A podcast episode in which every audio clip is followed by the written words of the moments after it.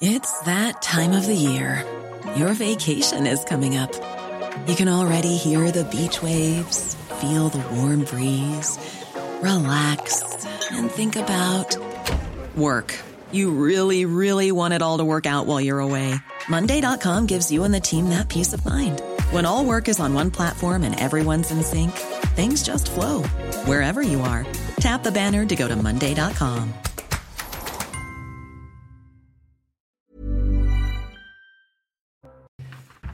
Top départ de l'heure des pros. C'est un plaisir de vous retrouver ce soir avec euh, Marie-Estelle Dupont. Bonsoir, Marie-Estelle, merci d'être avec nous. Philippe Bilger, Comment on se retrouve Quel plaisir, Elliot. Le plaisir est partagé, Philippe. Et pour une fois, je suis sincère. Oh bah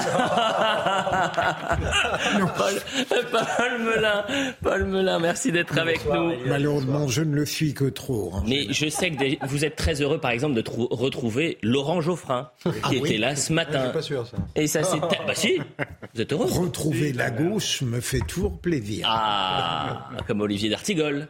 J'ai- Ben, encore plus. Olivier, j'ai- j'espère que vous allez bien. J'ai vu sur les réseaux sociaux que ça peut être animé avec un certain FB. Faut pas en parler. Faut pas en parler. Pardonnez-moi. Euh, en revanche, on va en parler là de ce qui se passe. Le 12e arrondissement, c'est une petite surprise. On va parler de la grève, évidemment, des médecins dans un instant. Mais euh, pour les fêtes de fin d'année, la mairie du 12e arrondissement, c'est formidable. hein. Je ne sais pas si vous l'avez vu, a installé un, un sapin de Noël absolument euh, féerique, merveilleux. Regardez comme il, regardez comme il est beau. Il est magnifique, non Donc évidemment, dans le 12e arrondissement, on, crie au scandale, on dit que c'est une horreur, à juste titre. Euh, pas besoin de lunettes pour euh, le voir. Et euh, la maire, Emmanuelle Pierre-Marie, la maire écologiste de- de- du 12e arrondissement, a fait polémique. Pourquoi? Parce que vous avez ça au pied de sa mairie, et puis elle a voyagé. Alors, libre à elle de voyager, bien sûr, et d'aller à New York pour les vacances de Noël, tant mieux. Euh, mais elle a posté cette photo sur les réseaux sociaux d'un magnifique sapin avec des boules de neige à New York. Elle découvre. Donc, les, les gens sont en colère euh, sur Elle les réseaux découvre. sociaux. Ils disent non mais vous vous foutez de nous.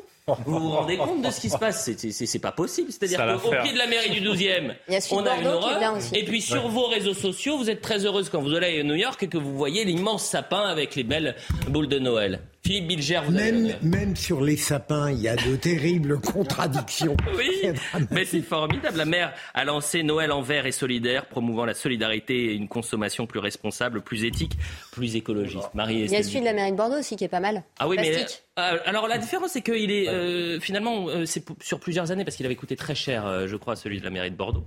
Mais finalement, il le renouvelle tous les ans, donc euh, c'était un investissement sur le long terme. Mais Melun, c'est- vous voulez pas comme ça Ce peint celui culte, de la mairie ce, culte, 12e? ce culte de la laideur, c'est quand même triste. Oui, ce, c'est besoin, vraiment pas ce- ce besoin de détruire Et toutes les plus, traditions. on dirait, alors j'ai vu vite l'image, mais on dirait que c'est même pas du bois, mais que c'est de l'aggloméré. Alors euh, ça a l'air vraiment, je sais pas si c'est très écologique. Ah, c'est déjà très vu formidable de le c'est comme c'est beau. Regardez, Non, mais c'est magnifique. c'est vraiment hideux. Non, mais ce qui est terrible, Avec le petit cordon de sécurité au cas où on voulaient, l'emporter. euh, Dégoûter les Français de l'écologie, s'ils prendraient pas autrement. Moi, je suis certain, vous savez que c'est une bonne nouvelle qu'elle soit allée à New York et qu'elle s'inspire peut-être du sapin En à New York qui est Mais alors, elle est allée à New York en avion Ah bah, euh, non, peut-être en- char à vol, mais en ça prend plus de temps. Laurent Geoffrin, Mais- franchement, qu'est-ce que vous voulez dire à la maire du 12e Moi, je ne suis pas d'accord avec elle. Ah bah, je l'imagine bien. Problème. Ouais, Celui qui est d'accord avec euh, ce sapin, euh, je, je sais pas quoi dire. Alors sera-t-elle réélue?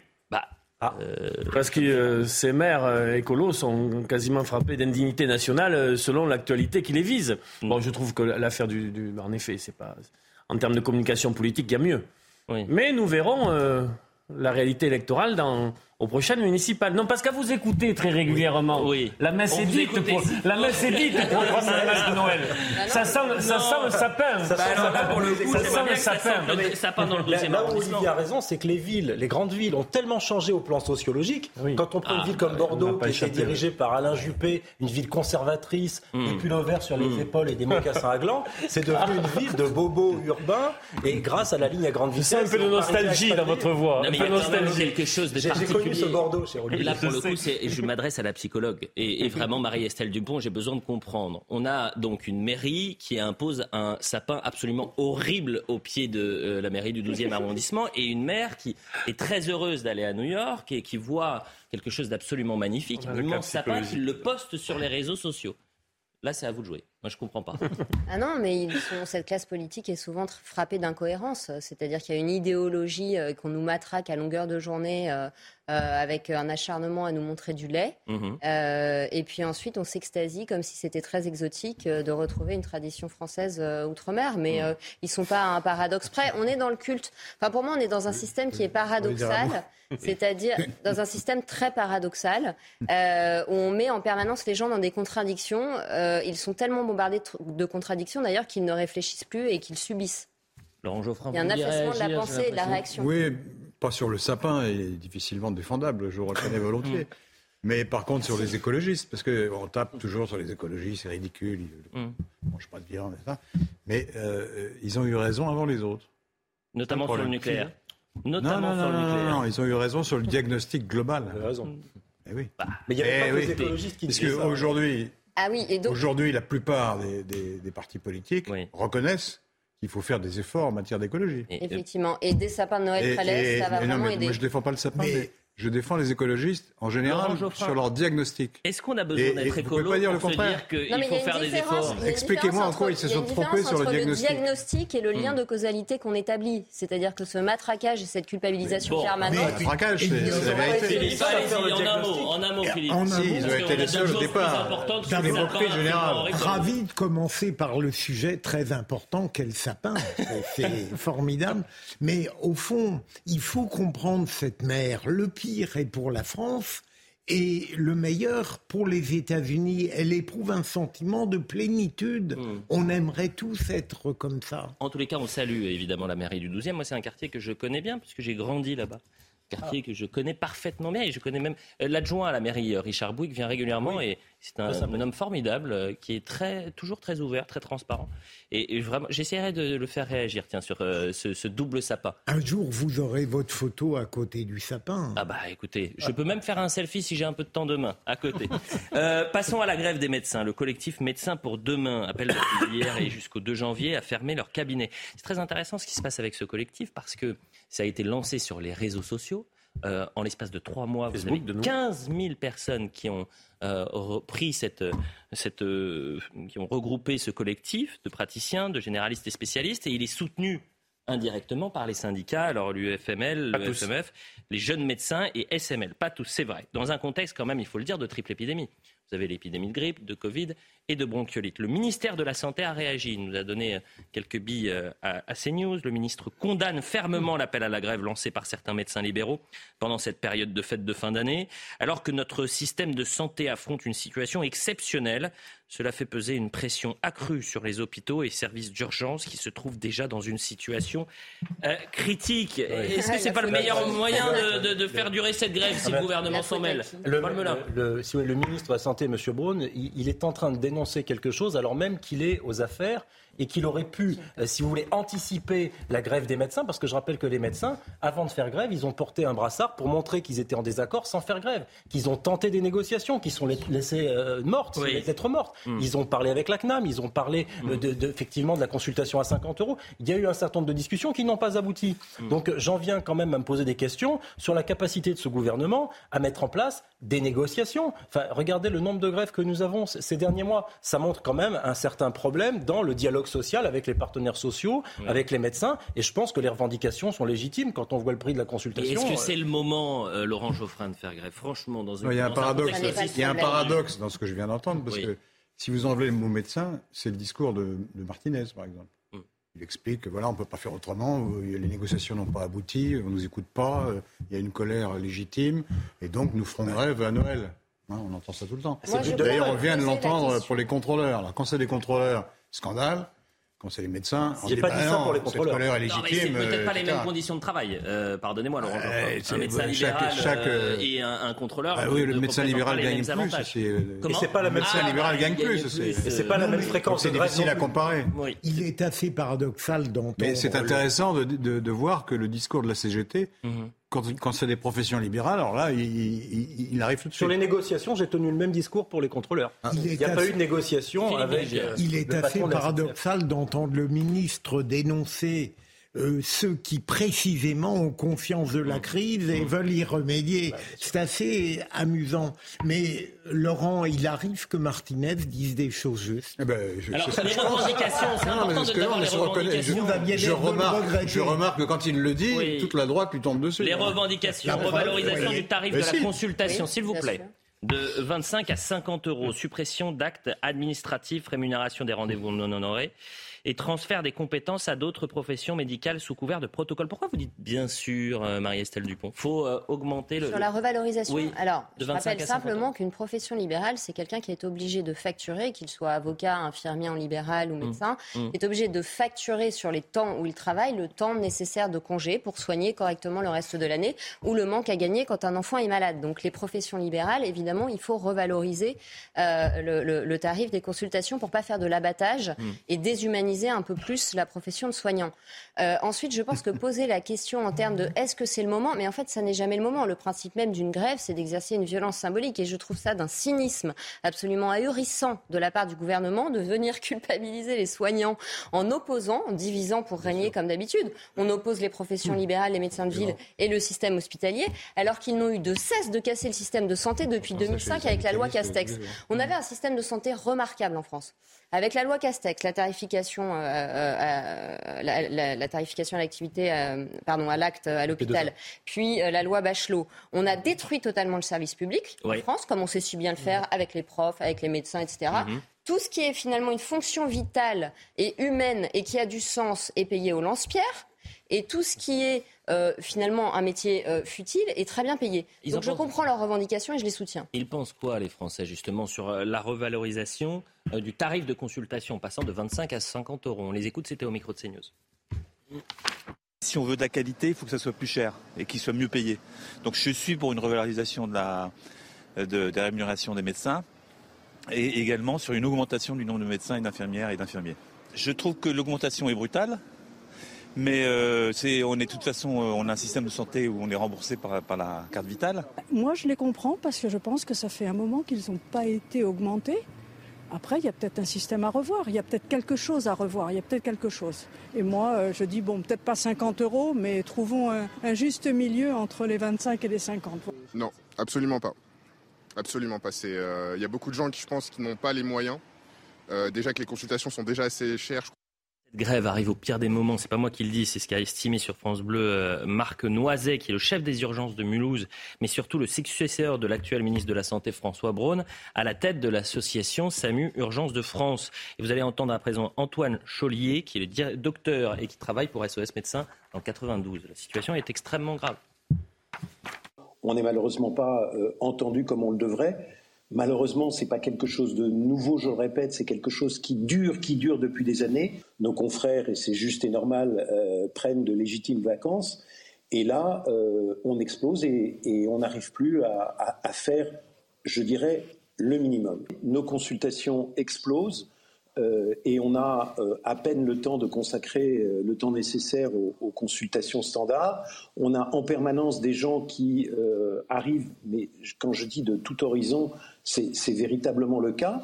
Euh, puisque nous sommes euh, censés être centrés sur le 92, mais on a des gens de Bondy, on a des gens de, du, 78, et, on n'arrive pas à, résorber et à faire face à cette demande. Olivier d'Artigol, ne parle pas d'un billet de train manqué, hmm. euh, d'un Noël qu'on ne passera pas en famille. On parle de consultations qui ne pourront pas être faites pour des personnes qui, quand même, peuvent présenter des, risques. Est-ce que c'est le bon moment? Est-ce que c'est normal cette grève? Au milieu d'après-midi, il n'y avait pas une place de disponible dans les services d'urgence en Ile-de-France. Oui. Christophe Prudhomme, euh, bien évidemment, le maillage des médecins libéraux participe pour beaucoup à la prise en charge et donc pour éviter des complications. Le problème est que euh, c'est une demande là catégorielle. Par une page Facebook, c'est intéressant de voir aussi qu'à la SNCF, ça a été un début catégoriel avec une page Facebook. Mais à chaque fois, euh, ça... Sous un regard bienveillant des syndicats pour la SNCF. Hein. Oui, mais avec une, avec une, partie de avec une partie d'un regard bienveillant aussi avec des médecins. Non mais attendez, juste un instant, sans préavis hmm dans le système public, sans préavis des syndicats, il n'y aurait pas eu de grève. C'était pas ah, mon sujet. Mon sujet bah, de dire qu'il y a préciser, euh, Olivier Oui, mais il y a. Je, n'étais pas mal intentionné. C'est pour vous. C'est pour vous dire simplement qu'il peut y avoir des alertes aujourd'hui qui posent des questions systémiques, ah, globales, que ce soit sur l'état de la SNCF et du ferroviaire, et là sur l'état de notre système de santé. Je vous dis simplement une chose, c'est qu'on avait pu se dire au moment du Covid, lorsqu'on faisait le récit du monde d'après, que au moins sur notre système de santé, l'hôpital ou médecine libérale, il y aurait une prise en considération et des réponses et des solutions fermes. Or, c'est le monde d'avant en pire. Moi, j'ai beaucoup de contacts dans le monde hospitalier. Ce qu'ils me décrivent aujourd'hui même est potentiellement une, catastrophe, non pas à venir, mais déjà installée. Mais vous avez entièrement raison. Et on va entendre justement euh, le professeur Bruno Mégarban, qui est chef de service à l'hôpital Lariboisière, et qui dit la situation est dramatique. Ben voilà le constat qu'il fait euh, ce soir. Euh, c'était avec Patrice Boisfer sur Punchline. Il faut savoir euh, que la santé a un coût et si effectivement on veut rester en bonne santé, on veut vivre bien, il faut accepter euh, ces coûts euh, et, simplement mieux organiser. En fait, probablement la somme totale de l'argent existe, mmh. simplement elle est très mal utilisée. Il y a une couche administrative extrême, je parle pour l'hôpital, qui en fait bloque tout. Vous voyez par exemple, on a des projections aujourd'hui pour un certain nombre d'hôpitaux du nord de Paris avec une réduction du lit. À l'hôpital Lariboisière, on construit un nouvel hôpital, un tiers des lits de médecine va disparaître. Alors même qu'on a passé la crise Covid, alors même qu'on a répété qu'on a besoin de lits, alors même qu'aujourd'hui on ne peut pas fonctionner. Dans deux ans, c'est une catastrophe totale. vous, pourrez reprendre, vous pourrez reprendre mes paroles. vous pourrez reprendre mes paroles. C'est une catastrophe totale qui attend le nord de Paris. C'est une catastrophe totale. Et vous savez, ce qu'il qui dit, euh, Bernanos le décrivait déjà, l'envahissement par la technocratie de tout le service public, c'est quelque chose qui ne date pas du gouvernement actuel. Mm. Ah non, moi, sûr, c'est moi en 2009, j'ai quitté l'hôpital parce que j'assistais à, vraiment à l'absurdité totale. C'est-à-dire que j'avais des infirmières psychiatriques qui n'étaient même plus formées à la psychiatrie, qui étaient en burn-out, et on avait des préfabriqués dans la cour pour mettre de plus en plus d'administratifs. Mmh. Et en plus, on demandait aux soignants de faire 30% de tâches administratives, avec des, alors avec en plus des logiciels absolument ubuesques. qu'il faut se plonger dans les logiciels de l'hôpital. Et là, on mmh. comprend qu'il y a des syndromes dépressifs. Euh, donc, euh, donc ça ne date pas d'hier, et c'est une vision holistique de la santé dont on manque cruellement en France et on est tout le temps en train d'opposer et de diviser alors que finalement aujourd'hui, ni le patient, ni le soignant, ni le contribuable n'est satisfait. Je, vous rejoins complètement sur la technostructure et son poids, effectivement, sur l'hôpital public, Marestel. Et j'ajouterai aussi une volonté de rentabiliser l'hôpital public. Vous parliez tout à l'heure de la T2A, on pourrait parler de l'ambulatoire, on pourrait parler de la HAD, etc. Nous sommes quand même, depuis des décennies, dans des logiques managériales de l'hôpital, notamment, effectivement, par des cadres de santé qui ne sont pas issus du, milieu médical, qui vont vers le moins-disant social. Et donc, ça fait de l'hôpital, qui était un, service public, qui était un fleuron de notre pays, un cadavre à la renverse, par certains égards. Et donc, ça se déporte après sur la médecine de ville et ça crée la crise pour les médecins de ville. Donc je trouve que cette situation est tout bonnement terrible et que le Ségur de la santé n'a pas tenu ses engagements. Mais je pense à François Braun parce que c'est le ministre actuel, c'est un homme de terrain. Il connaît exactement la situation. Euh, c'était lui qui allait, était, je le disais, à, la tête de, services euh, très importants dans les urgences. Je me demande ce qu'il est allé faire dans cette galère ah, parce qu'il se retrouve pieds et poings liés et il ne peut absolument rien faire. Et vous avez les donneurs de leçons euh, pendant deux ans on nous expliquait qu'il fallait faire ci, cela et ça sur la crise sanitaire. Il était aussi le responsable du projet de la situation. Il était aussi le responsable du projet santé du programme, du programme euh, d'Emmanuel Macron. Je pense que c'est une erreur, contrairement aux apparences, de choisir quelqu'un qui est du milieu comme ministre. C'est ah. une catastrophe. Est-ce que c'est un, un, signal envoyé à un certain Éric Dupont-Moretti je pourrais l'ajouter, je pourrais l'ajouter comme exemple. Ok, on va Mais c'est pas Christophe. sa faute, hein. on lui propose. Enfin, je qu'il accepte. Je ne sais pas si c'est de sa faute quand vous dites qu'il y a un sentiment d'insécurité en France. Euh, qui c'est le fautif? C'est le sentiment ou c'est Non, c'est celui qui l'a choisi, ah. mon cher Eliane. Ça montre aussi à quel point, quand on évacue euh, d'un programme le facteur humain, hmm. on est inévitablement inefficace. Christophe Prudhomme, plus de place en réanimation à midi en Ile-de-France. Voilà ce qu'il disait cet après-midi. Mhm. À 12 heures aujourd'hui, nous n'avions plus aucune place en réanimation adulte en Ile-de-France. On espère que cet après-midi, les patients pourront sortir. Malheureusement, il y en a qui vont libérer des lits parce qu'ils vont décéder. Mais voilà la situation. Euh, il faudrait aujourd'hui un véritable euh, plan hors sec national pour pouvoir passer l'hiver et qu'il y ait un vrai dialogue social pour qu'on puisse remettre à plat notre système de santé. Je voulais, euh, en même temps que j'écoutais Christophe Prudhomme, j'étais en train de chercher les chiffres des hospitalisations pour COVID. Vous savez que ça baisse. Vous avez moins 15% sur une semaine à l'hôpital en hospitalisation quotidienne. Euh, admission quotidienne en soins critiques, moins 12%. Euh, vous avez euh, les décès quotidiens, en, revanche, qui sont en, nette augmentation. Ce qui veut dire que ce qui met sous tension l'hôpital aujourd'hui, ce n'est pas la crise Covid, c'est la grippe. Hum Et c'est terrifiant. Ça veut dire que. Non, mais alors.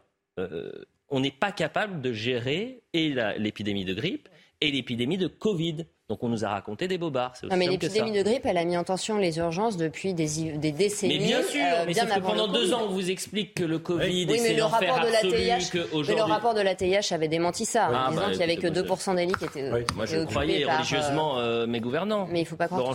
J'ai une question parce que moi, je ne connais pas bien le fonctionnement interne des hôpitaux. Ah. Je vais travailler là. Oui. Mais il y, a, il y, a, trop d'administratifs, il y a trop de technostructures. Oui, oui, c'est pas possible. Le professeur Megarban, pardonnez-moi. Non, non, je ne dis pas le contraire. Mais non, c'est sans doute vrai, mais qu'est-ce qu'ils font? Ils font rien? Bah, écoutez, en tous les cas, si, on, si on en enlève, si on en enlève, dans une, termine ma question. Parce que euh, s'ils ne font rien, on peut, on peut les s'en passer, d'accord. Mais à mon avis, ils ne font pas rien, ils doivent faire quelque ah, chose. Bah alors, Et s'ils ne font plus l'administration, qui va le faire? Ce sera les médecins. Bah, lisez le remarquable ouvrage de Michael Perromort qui décrit très très bien. Je le lirai, mais je ne l'ai pas lu encore, donc je vous posais la question. Alors, un médecin administratif. Noël, c'est pas fini. Un médecin hein. administratif qui n'est, par exemple, pas sur les lieux, puisqu'il est administratif, il ne voit pas de patient, il peut être en télétravail. Dans une période d'urgence, de crise d'urgence, hmm. où il faut des renforts, où un médecin qui est chez lui est prêt à venir prêter main forte. Hmm. Ah, il faut l'autorisation du médecin administratif qui est sur son logiciel. Le nom du médecin qui est prêt à venir en renfort est barré en rouge parce qu'il mmh. n'est pas supposé travailler. Et donc, il faut que le médecin administratif daigne se connecter à son logiciel qui rame pour autoriser le dit médecin à venir. Eh bien, c'était important de faire... Bienvenue chez Kafka. C'était important de faire cette précision. La publicité, on revient dans un instant. Est-ce que vous voulez qu'on parle de cette contre-attaque des euh, voyageurs sur la SNCF Vous avez une nouvelle euh, euh, volonté des abonnés de la SNCF qui veulent À chaque fois, vous nous faites croire qu'on a, le choix le choix du ah, sujet. Si vous avez le choix. alors on peut prendre autre chose euh, On peut parler, si on peut parler du Parti communiste, la Renaissance. Ah, ah ça c'est intéressant. Ah, mince, pourquoi La publicité. Mais enfin, mais... et puis la Renaissance.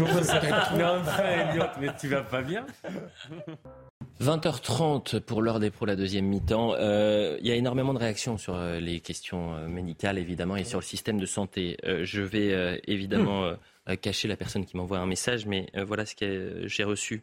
Euh, je me débat depuis 14 heures pour trouver euh, une place à l'hôpital pour euh, une personne mhm. qui est en insuffisance respiratoire depuis deux jours mhm. à suivre. Voilà la situation mhm. et, le témoignage qu'on peut recevoir. le point sur l'information et ensuite on, revient avec Arthur Moriot, le point sur l'info. L'Italie accueille l'Océan Viking et les 113 migrants à son bord. C'est la première opération du navire humanitaire de SOS Méditerranée depuis son accostage en France en novembre. Parmi les migrants secourus, 23 femmes dont certaines sont enceintes, une trentaine de mineurs et trois bébés dont le plus jeune n'a que trois semaines.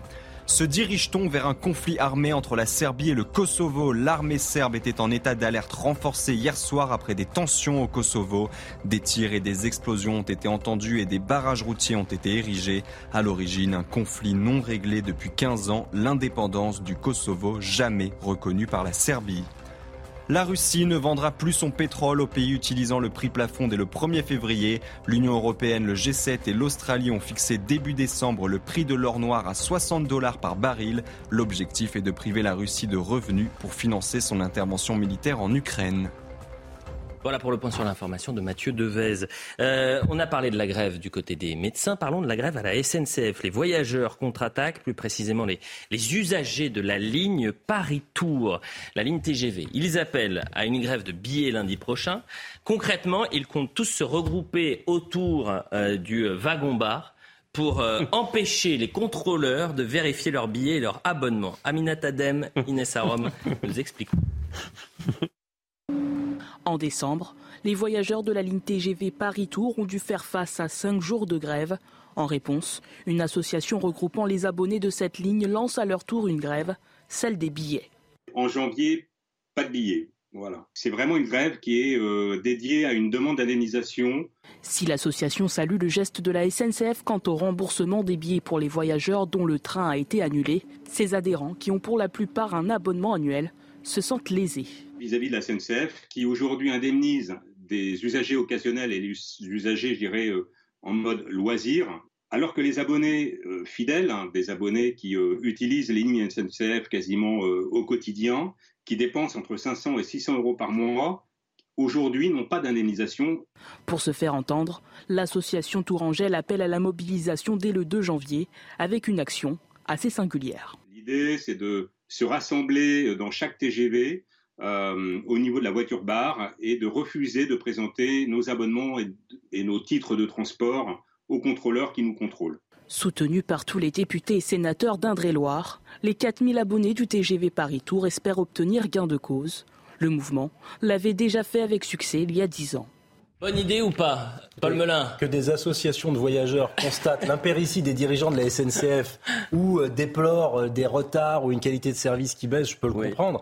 Là, je doute un petit peu, si vous voulez, de la pertinence de l'action euh, militante de, de, ces quelques personnes. Je ne sais pas si ça aura des, des conséquences très très fortes en plus sur l'action de M. Farandou à la tête de la SNCF. Je, doute de l'effet. Pardon. Non, allez-y Philippe. On peut traiter ça sur le mode de la dérision, bien sûr, face à la faillite des institutions et des services publics, mais je trouve extrêmement dangereuse aujourd'hui la tendance que je peux comprendre de la part de ces citoyens de pallier des dysfonctionnements qu'ils ne, qu'ils ne supportent plus. Mmh. Mais si on continue comme ça, et en matière judiciaire, on a multiples mmh. exemples, on va tomber dans une sorte de western démocratique, ça va être épouvantable. Western Je suis d'accord avec vous. démocratique, Olivier D'Artigol. J'ai fait, j'ai fait un pot Bordeaux-Paris hier, ça c'est formidablement bien passé. L'esprit de Noël régnait dans cette euh, rame euh, ah. ferroviaire. Le, chef de bord était au combien sympathique. C'était pas était sympathique. Non, mais je vous l'ai dit, ça peut, ah, ça, peut, ça peut rouler comme ça. Oui, mais c'est parce que c'était lundi. Lundi au soleil. Moi aussi. non, mais plus sérieusement, c'est adorable aujourd'hui. Non, non, mais ça s'est très bien passé. Ça s'est très bien passé. Vous avez 200 000 Français quand même qui se sont retrouvés en grande difficulté. J'ai dit au moment où ça s'est passé que ça n'était pas acceptable. Olivier, bien sûr. Mais si ça peut revenir dans l'ordre, vous voyez ah bah, ça peut se... dans les doigts, bien sûr. Autre actualité très importante euh, ce soir, deux semaines quasiment jour pour jour après la mort du jeune mm. Aymen, 14 ans, percuté par une voiture le soir euh, de la demi-finale France-Maroc. Le conducteur et principal suspect a été arrêté ce mardi près de Perpignan. Euh, on va voir le sujet de Valentine et puis on entendra le témoignage très poignant du frère d'Aymen. Parce que c'est une famille qui est évidemment détruite et qui a pris, si vous me permettez l'expression, perpétuité, qui ne se remettra jamais de ça. Donc on voit d'abord le sujet de Valentine Leboeuf. Sa cavale aura duré près de deux semaines. William C., soupçonné d'avoir pris la fuite après avoir renversé Aymen, a été interpellé. Pour Saïd, le frère de la victime, c'est un soulagement. Nous savons maintenant qu'il est arrêté et que justice sera faite. J'espère qu'il sera puni et qu'il écopera d'une peine à la hauteur de ce qu'il a commis. Le soir de la demi-finale contre le Maroc, William C. aurait heurté l'adolescent de 14 ans qui décède peu après sa prise en charge médicale. Le conducteur lui prend la fuite. Mais les allers-retours des membres de sa famille en Espagne alertent les enquêteurs. La nuit dernière, le suspect est aperçu dans le véhicule familial en provenance d'Espagne. Il est suivi jusqu'à Saint-Estève, une commune proche de Perpignan où il est interpellé à 6 heures du matin. Dans un communiqué, le préfet de l'Hérault a salué le travail des autorités. Merci aux enquêteurs qui ont travaillé sans relâche et avec la plus grande efficacité. Les investigations vont se poursuivre sous la conduite de l'autorité judiciaire. Le suspect âgé de 20 ans et né à Montpellier a été mis en examen et placé en détention provisoire. Il est connu des services de police pour menaces, dégradations, port d'armes et délits routiers. Quand on voit son CV judiciaire, c'est terrifiant, euh, Philippe Bilger. Mais malheureusement, malheureusement. Je, au moins on va savoir ce qui s'est passé réellement, parce que j'ai un peu lu depuis quelques jours. J'avoue que entre le drapeau mmh, qui mmh. voulait être arraché, euh, les, la voiture, la personne qu'on recherchait, je ne savais plus véritablement où étaient les responsabilités, mmh. et donc j'espère qu'on va le savoir. Écoutons à présent le frère d'Ayman. Oui, mais la, responsabilité quand même dans celui qui a écrasé oui, l'autre. Franchement, sûrement, bien sûr. évidemment, évidemment. Avoir l'intention. C'est une évidence. ce qui est vrai, c'est que ce qui s'est passé euh, dans cet instant. Parce que s'il est parti en Espagne, il a, ah, il a une, euh, peut-être un, sentiment de culpabilité, ah, bien évidemment. Ah, Écoutons le frère Dayman, si vous me permettez. il serait peut-être resté là. Bien sûr. On va écouter le, frère Dayman à présent, qui, est, qui a tenu un discours. Quelqu'un d'autre tiendrait ce raisonnement un peu précipité, Laurent, mm. vous ne l'admettriez. Pourquoi Non, je veux dire, c'est peut-être euh, anticipé. Non, ça me paraît logique. Le frère Dayman, s'il vous plaît. Écoutons-le. Tout d'abord, c'est un soulagement pour la famille. Je dirais pas ça nous fait plaisir, mais ça nous soulage un petit peu. Du coup, là, nous, nous souhaitons simplement que justice euh, soit faite. Et euh, cela nous soulage qu'il a été retrouvé et, nous pourrons continuer notre deuil tranquillement sachant qu'il est retrouvé et qu'il sera puni par la loi. Euh, les obsèques ont été, été très, silencieux, avec beaucoup de monde, très digne, comme vous avez pu le, constater. Comme je dis, le soir où il est mort, nous sommes tous, une partie de nous est morte avec lui. C'est un discours très, très. La famille était remarquable. Remarquable parce qu'elle a appelé au calme, elle a appelé justement à ne pas se faire justice soi-même. Euh, elle a appelé à ce que ce quartier retrouve l'apaisement et, ce, frère qui est donc détruit a, les mots justes. Euh, la séquence est un peu plus longue, c'est un document euh, exclusif RTL. Il est revenu, et il ne faut pas non plus oublier cela, sur ce qui s'est passé au lendemain de ce drame au lendemain de ce drame, et très peu de médias l'ont abordé, il y a quand même eu des tentatives d'expédition punitive. Mmh. C'est-à-dire que des groupes se sont retrouvés pour de la communauté et du quartier pour s'en prendre à la communauté des gens du voyage. Mmh. Euh, on était dans cette situation dans le quartier de la Paillade à, Montpellier. Mmh. Et cette partie-là, et vous allez peut-être me dire pourquoi, euh, Paul Melun, cette partie-là, a été complètement évacué, complètement oublié par une partie de la classe médiatique et politique, bien sûr. Ça dérange probablement quant à la teneur euh, de conflits intercommunautaires et, l'état du vivre ensemble que cela dit de notre pays. Donc probablement que ça dérange certains chastes esprits qui préféreraient pas le voir. Moi, je préfère le constater et l'analyser. On avait eu un phénomène de ce type avec un, drame terrible aussi à, Dijon entre les, la communauté tchétchène et les Maghrébins suite à une agression dans un bar à chicha. Mm. Ça, dit long, si vous voulez, du règlement des conflits de façon violente et clanique euh, qui se développe dans le pays et auquel on ne peut pas se résoudre si on a envie que ce pays vive en paix euh, de façon, si vous voulez, euh, civilisée, démocratique et en, suivant l'état de droit. C'est-à-dire que là, c'est une part de loi du, de loi du talion qui est en train de s'imposer et, on ne peut pas l'accepter. Donc effectivement, on peut saluer la, sagesse, je dirais, dans l'épreuve de, de, la famille d'Emen, mais par contre, que des communautés puissent s'affronter sur mm. notre sol et se faire justice eux-mêmes, c'est absolument insupportable. En essayant de. Vous vous compte, c'est pas le cas, parce que c'est. On évite. En essayant. a été raté par la police, quand même. Mais, ça, c'est. on vous remonte les images hein, dans le quartier de la Paillade, euh, Laurent non, mais je veux dire, pas... À la fin des fins, c'est quand même la justice et la police. Mais c'est bien Heureusement. Heureusement. Vous n'avez pas l'air de. Heureusement que c'est les gentils qui gagnent. Mais ça a été dit par Philippe sur la vocation de l'enquête de résoudre. Heureusement, Olivier, il y a peut-être. une régression collective, puisqu'on en arrive à des guerres de territoire ah et à quelque chose de très archaïque et de tribal, en fait, euh, alors qu'il devrait y avoir justement un sentiment de culpabilité, parce que prendre la fuite, c'est pas de la culpabilité, c'est la crainte du châtiment, ce qui n'est pas pareil que la culpabilité. Ça ne me pose pas de problème qu'il y ait une couverture médiatique sur euh, le lendemain et sur les, affrontements mm. euh, entre communautés, à condition de dire que bien évidemment cette pente-là ne peut absolument pas être encouragée mm. et que c'est quand l'État se désengage que ce type de phénomène peut s'installer. Et là, ce qui a à, noter, c'est la rapidité de la réponse policière et judiciaire, on le souhaite, qui permet justement le, retour en force du régalien pour dire voilà comment les choses doivent se passer. Réaction de Jean-Christophe Couvi justement sur ces violences, c'était cet après-midi. On voit bien que maintenant, euh, il y a une défiance vis-à-vis des, services de l'État, de la justice, de la police, et qu'en fait, on vit en silo. Euh, chaque, chaque euh, communauté dans la société et replier un petit peu sur sa propre identité. Alors pas que des, ça peut être ethnique, religieux, euh, ça peut être euh, économique, euh, et chacun en fait a son, j'allais dire, à son espace de vital, se regroupe et, et se, sécurise en communauté, par clan. Et donc on a bien vu que bah, sur un, j'allais dire, un incident malheureux, bah, d'un seul coup, tout s'échauffe. Et donc on a une communauté contre une autre communauté. On l'a vécu aussi à Dijon avec les Tchétchènes notamment. Euh, qui étaient venus de toute l'Europe. Qui étaient venus de toute l'Europe. Là, on l'a revu quelques, il y a quelques jours euh, euh, avec la communauté kurde, qui revient aussi de toute l'Europe. Et donc, en fait, c'est ça. On a une, société française qui est un peu fracturée. je pense que dans les années qui vont arriver, il va falloir effectivement que l'État réagisse par rapport à ça. Quand je dis l'État, c'est toute la société parce qu'il y a cette défiance. Voilà. Et, c'est vraiment problématique. C'est un discours qui est très calme, mesuré de Jean-Christophe Couvi, euh, Philippe Bilger. J'ai l'impression que ce qu'il dit là, euh, on aurait pu faire ce constat il y a 5 ou 10 ans, mais qu'il était impossible de tenir ce discours. Bien sûr, mais il y a un moment où on ne peut plus éluder le réel. Hmm. Il vous saute au visage et même de l'agent, de les sulpiciens ou, ou les gens dont la mensuétude est une industrie quotidienne. Mm. Euh, moi, je, je, suis frappé de voir, et Paul le disait, je n'ai plus exactement les événements dans la tête où il y avait eu des crimes, un crime qui avait bouleversé une région il y a encore quelques jours, et en réalité, l'apaisement, il est venu des imams, des gens qui s'étaient carrément substitués mm-hmm. à ceux qui auraient dû assurer l'apaisement républicain. C'est ça qui me fait peur qui s'est passé à, Montpellier, Philippe. Absolument. À Montpellier, vous avez, les expéditions punitives, vous avez une nuit de tension, euh, d'importante tension. C'était bien. Et puis vous avez le responsable de la communauté du voyage qui rencontre les imams euh, du, quartier pour essayer de trouver un, terrain d'entente et un, moment d'apaisement. Euh, vous étiez en train de dire exact.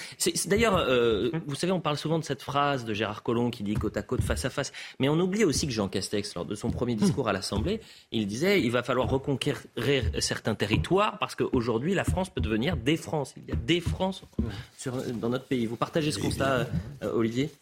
Je ne fais pas le, de refus d'obstacle sur euh, le réel qui nous saute à la gorge. La, seule chose, c'est que je ne suis pas dans l'idée et dans le récit qu'il y a un basculement qui est effectué et qui peut nous faire aller hmm. euh, irrémédiablement vers un climat de guerre civile. Je pense que notre pays, que notre société a encore des ressources considérables pour éviter ce scénario-là et pour apporter des réponses euh, euh, républicaines, parce qu'il faut bien euh, appeler un chat un chat, et que tout dépend de la nature et de l'efficacité des, des politiques publiques à mobiliser dans ces moments-là. Mais est-ce que ça existait, ça, il y a 30 ans, Olivier, ce type d'affrontement communautaire aussi rapproché avec une telle violence? Pas sûr. Oui, on ne peut pas contester le fait tout de même qu'il y a une, flambée de ce type de violence-là et de la loi du talion dans notre pays. Je pense que c'est quand même un, c'est, c'est peut-être un fait nouveau et c'est là que le réel nous saute au visage. C'est un fait. Alors c'est un fait que l'on accepte enfin, qu'on ne dénie plus, mais il n'est pas nouveau. C'est-à-dire qu'il est larvé depuis 30 ou 40 ans parce qu'on déboulonne chaque cadre et que un adolescent, un enfant, un jeune adulte, mm. c'est un embryon social. Et qu'est-ce qui va faire qu'il va pouvoir élaborer sa pulsion de mort, mm. La mission de la société, de garantir la survie de l'espèce grâce à des cadres C'est qu'il y a d'abord un père qui interdit. Si le père n'est pas là, il y a l'école. Si l'école est défaillante, il y a la police. Si la police n'y arrive pas, il y a la justice. Et que tous mm. ces cadres et tous ces repères ont été quand même minutieusement sapés par un discours euh, ambiant très infantilisant du tout tout de suite, euh, où il est interdit d'interdire. Et Marie-Estelle, vous me faites la transition parfaite parce qu'on va revenir sur euh, la délinquance juvénile. Est-ce que c'est la responsabilité des parents? Vous savez que les républicains, la droite, appellent à ce qu'il y ait un durcissement des sanctions et pour les auteurs et pour les parents. Regardez le sujet de Sandra Chiombo et on en parle rapidement. Responsabiliser davantage les mineurs, rendre les peines plus dissuasives et durcir la responsabilité parentale, c'est le projet de loi porté par 15 députés les républicains. Concrètement, en cas de gravité exceptionnelle des faits, il propose de ramener l'excuse de la majorité à 13 ans contre 16 à 18 ans actuellement. Il prône également une application des peines à hauteur de 80% de celles encourues par les adultes contre 50% aujourd'hui. Autre point novateur en cas de manquement aux obligations éducatives des parents, entraîner leur responsabilité pénale distincte de celle des enfants. Selon les propositions des républicains, ils risquent deux ans de prison et 30 000 euros d'amende. Une plus grande fermeté, c'est l'appel lancé à l'exécutif par David Lisnard, le maire de Cannes. Après l'agression d'une octogénaire par des adolescents l'été dernier dans sa commune, il dénonce une dérive sociétale. L'exécutif doit cesser les grands effets d'annonce sous les grandes phases démonétisées des mots plus sobres, une action plus clinique et une exécution plus effective. Ce que nous parvenons à faire sur le plan local peut être réalisé au niveau national. Aucune date actuellement ne permet de savoir quand ces propositions pourront être soumises à l'Assemblée nationale, mais les républicains sont convaincus de trouver une majorité. Allez, en un mot, euh, Olivier D'Artigol, vous êtes d'accord sur ça? Ça devait être dans la Michel ça n'y était oui, pas. mais au-delà de l'aspect technique. Non, moi je ne suis pas pour la, pour la course à l'échalote législative, je suis pour la mise en, application des lois qui existent, et elles existent, ô combien elles ont été même euh, aggravée et renforcée sur la dernière période, et avec en, mobilisant des politiques euh, euh, nationales et locales intelligentes. Voilà, moi je peux vous dire que mon expérience, que j'ai présidé pendant six ans une mission locale où on a vraiment les jeunes les plus en difficulté. Quand on met les moyens, il faut mettre des moyens sur un temps long et pas le temps uniquement du prochain semestre, mm. on obtient des résultats, mais ça demande de mobiliser beaucoup d'énergie. Mais il y a le temps long, pardon, Elliot, il y a le temps long et il y a le temps de la répression. Parce que bien sûr, on voit très bien les responsabilités immédiates, mais pendant ce temps-là, il y a des crimes et des délits qui sont commis. Et deuxième élément, et là je vous rejoins Olivier, et je me m'interroge pas sur la pertinence de l'idée, c'est le fait que euh, la, perversion française à gauche comme à droite, c'est de croire qu'on résout un problème en augmentant les peines. Mmh. Ce qui est ridicule alors qu'on dispose d'un arsenal, il suffit de l'appliquer. Oui, tout à fait. Laurent, Laurent, Non, je, vais euh, essayer de nuancer le propos parce que c'est pas parce qu'on dit euh, il n'est pas du tout certain qu'il y ait une guerre civile, c'est même peu probable. Et c'est pas parce qu'on ne tient pas un discours apocalyptique qu'on nie le réel. On, tend à nous enfermer dans une espèce d'alternative, ou bien soit vous dites euh, les communautés vont maintenant prendre les armes et s'affronter, mmh. soit, vous, soit vous, on, vous accuse immédiatement de, nier la réalité, d'être laxiste, etc. Or, il se trouve qu'il y a, que ces deux positions sont mauvaises, évidemment. Évidemment, mais je pense qu'il y, y, a des faisceaux d'indices qui nous inquiètent, Charles Geoffrin. Oui, non, je sais que les gens s'inquiètent. Il y a eu des gens euh, qui ont tenu ce discours de « mais non, c'est pas si grave, etc., on exagère ». C'est vrai, il y a eu ces gens-là. Mais il y a de l'autre côté une exagération qui est dangereuse, qui est irresponsable même. Parce qu'à à force de dire qu'il va y avoir une guerre civile, elle finira pas arriver. Écoutez. Euh, alors, essayons de terminer sur une note positive cette émission. Vous avez vu comme c'est allé vite ce soir? Vu. un sprint. Un sprint. Ouais, ouais, un sprint. On a pris le, un sprint. Un sprint. On a pris le TGV là. On avait billets. Euh, Gérard Depardieu, juste un mot pour ah. euh, saluer et souhaiter un joyeux anniversaire à Gérard Depardieu. 74 ah. ans, 56 ans de carrière, 245 films et séries tournées, 13 prix obtenus. Voilà pour les chiffres. C'est un monstre sacré, bien évidemment, Gérard Depardieu. Et vous allez découvrir une séquence et on va terminer là-dessus formidable. C'est John Malkovich, l'acteur John Malkovich. On est en 2014, c'est sur Europe 1. Il est face à Nikos Aliagas. Et il raconte un dîner qu'il a eu et a, exactement chez Gérard Depardieu et qui se termine à la Gérard Depardieu, c'est-à-dire que c'est gargantuesque et en plus vous avez la chance de rencontrer Johnny Hallyday. Regardez. Il est vrai que je suis très ami avec Gérard et euh, je me souviens bien une soir quand il est arrivé chez lui, je, vais rester chez lui, j'étais en, route pour aller en Amérique. Il était à New York, il a dit euh, non, tu, dois rester à ma maison, tu restes là, appelle ce, femme, elle va mhm. te donner les clés, tout ça. Je lui dit ok, très bien. Donc vous êtes allé dormir chez Gérard Depardieu. Oui, Gérard est arrivé, c'était, n'oublie pas que ça, c'était dimanche soir, mhm. vers 11h30 euh, milieu de février. Mhm. Vous avez fini quand la soirée Il est arrivé sur son moto, euh, couleur fuchsia. Ah. Il est arrivé à 11h30 euh, sur son moto avec une assiette de viande comme ça, en chemise blanche. Et, et c'est tout. J'avais décidé le temps d'aller dormir tout ça. Il est arrivé voilà, il a dit, voilà, on mange, ah, ça va. euh, je lui ai dit, oh, très bien, mais euh, j'avais déjà mangé, déjà, mais, mais ça va, arrête de jouer le grand-mère. Euh, voilà, il a commencé à manger. Et après, 20 minutes ou quelque chose, il, il, a, il a souvenu qu'il a une grande bocal de ketchup mhm. et un grand truc de moutarde, dans, le, dans le frigo. frigo. Voilà, il, il sort tout. et commencer avec les, les manches dans les dans, dans, ah bocals. Gargantua, gargantua, allez on y va. Et après 30 minutes, euh, il m'a demandé mais, tu as pas faim? Euh, Je vous invite à revoir cette séquence en longueur parce qu'après il raconte comment il- Exactement, et ça se finit très très tard. Vous avez compris que si vous avez la chance de dîner avec Gérard Depardieu, faites un jeûne intermittent. C'est-à-dire que pendant 14 heures, vous ne dînez pas. Voilà, et ensuite vous allez le rencontrer. Et renseignez-vous sur les places disponibles en urgence. Bien sûr. Alexandre Pratt à la réalisation, à la vision, Ludovic Liébar au son, Marc Fontaine et Victor Ricol, Benjamin No, Kylian Sall et Lucas Busutil ont préparé euh, cette émission. Vous pouvez revoir cette formidable émission sur cnews.fr. À demain matin.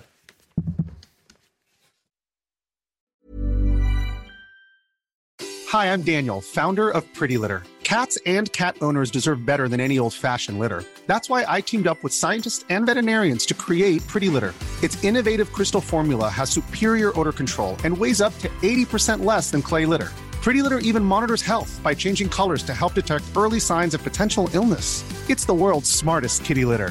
Go to prettylitter.com and use code ACAST for 20% off your first order and a free cat toy. Terms and conditions apply. See site for details. Planning for your next trip? Elevate your travel style with Quince. Quince has all the jet setting essentials you'll want for your next getaway, like European linen, premium luggage options, buttery soft Italian leather bags, and so much more. And is all priced at 50 to 80% less than similar brands. Plus, Quince only works with factories that use safe and ethical manufacturing practices.